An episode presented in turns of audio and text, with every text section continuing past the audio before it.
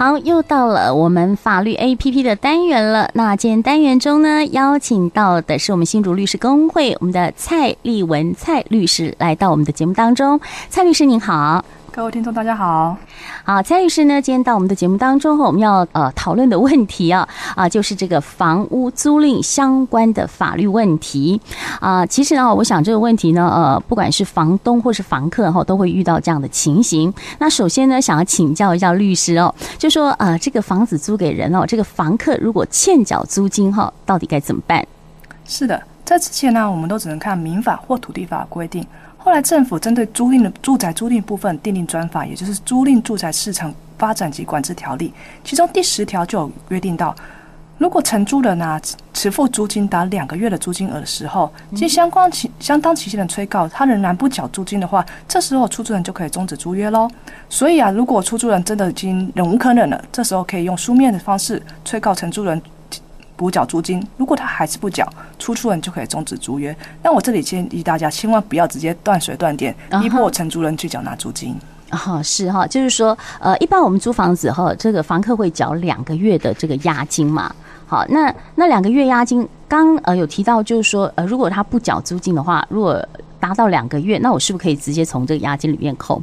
呃，就要看这部分，就要看租赁契约的约定了。大部分现在租赁契约约定的这个押租金呢，其实并不是在担保这个租金的给付，而是怕之后会怎么赔偿问题。所以很多的租约是规定说，这个部分并并不能去扣缴，否则很多承租人都是这样子说，哦，那我还有两个月租的押租金就不缴，变成要到四个月。这部分的话，其实很多的租赁契约都已经排除在外了。嗯，是。好，那再请教一下律师，就是说这个租约如果期满或是终止的时候呢，啊，如果这个房客哦一直不搬的话，那该怎么办呢？啊，是的，按照民法四百五十五条规定啊，不管是租约期满，或者是因为经过刚刚请开的的事由终止之后，其实承租人就应该要把房子还给了出租人。那这个时候呢，如果他还是不还，这时候出租人可以提起民事诉讼，请求他迁让房屋，取得胜诉判决之后，可以作为强制执行。那大家一定想，这样子很麻烦嘛？对。所以，所以我们其实有规定啊，如果你的租约啊是届满的那一种，而且有经过公证的话，其实可以直接拿着租约去申请强制执行，就可以免去打民事诉讼的这个部分喽。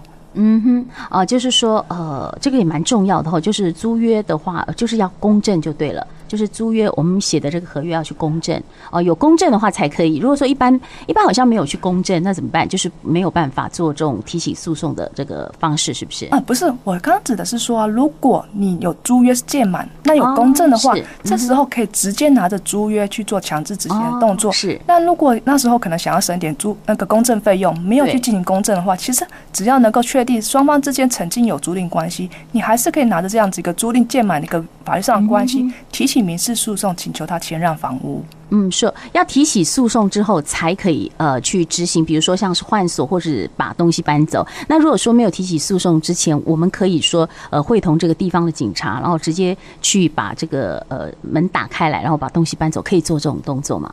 呃，因为其实基本上我们的警察是不管民。民事纠纷的，但这个部分其实是属于民事纠纷。当然，如果承租人愿意在警察的会同之下自行搬迁，那当然是没有问题的。那如果承租人不在，我这边还是建议大家不要这么做，免得那或者有东西啊、什么遗失啊或者什么之类的，对，会引发其他的一些纠纷在。嗯，是。好，那再请教一下律师，就是说，呃，假如说这个租约已经期满了，如果没有特别在这个租赁契约呃的上面哈，呃，就说打就是呃重新续约了哈，那如果房客继续住的话，呃，会有怎么样的情形？啊，是的，我们在我们的民法四百五十一条规定到啊，如果期限届满以后啊，承租人仍然在里面租赁使用，而出租人没有去做反对的意思啊，这时候我们就叫做不定期的租赁契约。也就是说，如果这时候租赁期满了，那出租人继续收租，这时候变成不定期的一个租赁契约，那还是一个租赁契约，可是这时候反而变得更难终止。所以，如果啊大家不希望是说啊。我的契约讲说啊，没有去签，让租承租人继续这样使用，变成不定期租约的时候，记得在一开始的租赁契约的时候就要约定到，如果期满的时候想要继续续租，一定要另定书面契约，排除我们民法第四百五十一条的规定。那如果现在是是。当时候没有约定到，那后来也不想要继续的让承租人继续租的时候，记得的一定要在租赁到期之前通知承租人说：“哎，我没有要续租喽，麻烦你在租赁期间到的时候搬迁。”那如果又忘了这个，记得期满的时候一定要赶快催告承租人搬走，否则就会变成不定期的租赁契约了。嗯，那如果说呃，因为一般我们会想说，哎，我们租给你了哈，比如说一年到期了，那一年之后呢，我们有没有再续租？好像默契上说可以再延续一年，是没有这样子的哦。是没有说，哎，我没有，如果我没有另外再打契约或请他搬走的话，那是不是就是默许他在呃，就是延续一年？不是，没有，没有这种情形。呃，我们没，我们除非你们契约有特别约定啊，或者我们民法规定就会变成不定期。不定期，那不定期就是一年，或者是就是无期限的，直到我们有可能符合了所谓的终止租约的事由的时候，租赁契约才会消灭，并不是说直接的说原本的租期多少，我们就直接的换算下去。哦，是啊，那所以这点很重要。如果说你是房东的话，可能这点要特别的注意哦。那在在这个租约期满之前，如果呃这个房客想要提前搬离哦，那像一般房东有呃有押呃这个房客有押了。两个月的租金，我们房东可不可以扣掉他的押金？嗯，其实啊，这部分就要看当时候的租赁契约怎么约定的啦。如果当时候有约定说任一方可以随时的终止租约，嗯、那当然是没有所谓的扣押租金的问题。那如果没那时候有约定说不能任意终止租约的时候，其实这时候也不是说呃房。诶，出租人想要说他扣多少，或者是承租认为他扣多少就可以了。其实这时候因为双方都不能终止租约，所以租约是继续下去的。出租人可以说我不扣押租金，可是你只还剩下多少租期，你的租金都要给我的。哦，所以这时候如果承租人确实想要终止、提前终止租约，建议还是跟出租人这边谈谈看，看什么样的方式。去把租租约终止掉，看要看扣多少，这是双方合议的内容。那当然，这是既然是双方合议，就是看到底是一个月啊，或两个月，这部分就看协调的内容。那如果刚好提到一开始的时候啊，我们就有约定可以任意租。中医的提前终止租约的时候，这时候刚好提到我们的一个住宅专法，它其实有去约定一个应记载跟不应记载事项。其实这里面有提到，如果你们那时候勾选的是可以提前终止租约，你只要提前一个月的通知，其实是不会付违约金的。那如果你那时候忘了提前终止，那最多也只能扣一个月的租金额。哦，是。哦，那这点也是相当的重要哦。呃，那我想请问一下律师，就说一般了哈，在签订这个合约，这个一般我们好像在书局就可以买到这种制式的合约。那如果说我是房东，假设我今天是房东，我合约买来，我想要加一些契约在上面是可以的。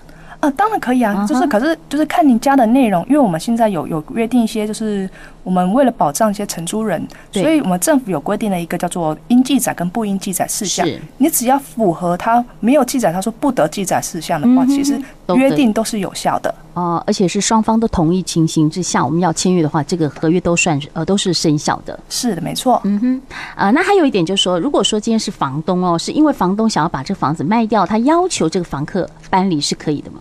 呃，这部分呢，其实我们民法四百二十五条也有规定，出租人如果已经把租赁物啊交给承租人使用了，那纵然他把所有权啊让与给第三人，租赁契约对于受让人，也就是说后手还是继续存在的。嗯、对，所以这时候啊，其实原屋主不能说，哎，我要把房子卖了，请你搬迁这个部分去终去终止你们之间的一个租赁关系，这是我们俗称的买卖不破租赁。嗯，对。可是这部分还是要提醒一下啊，因为这部分我们法律上的规定是说，要是五年以内。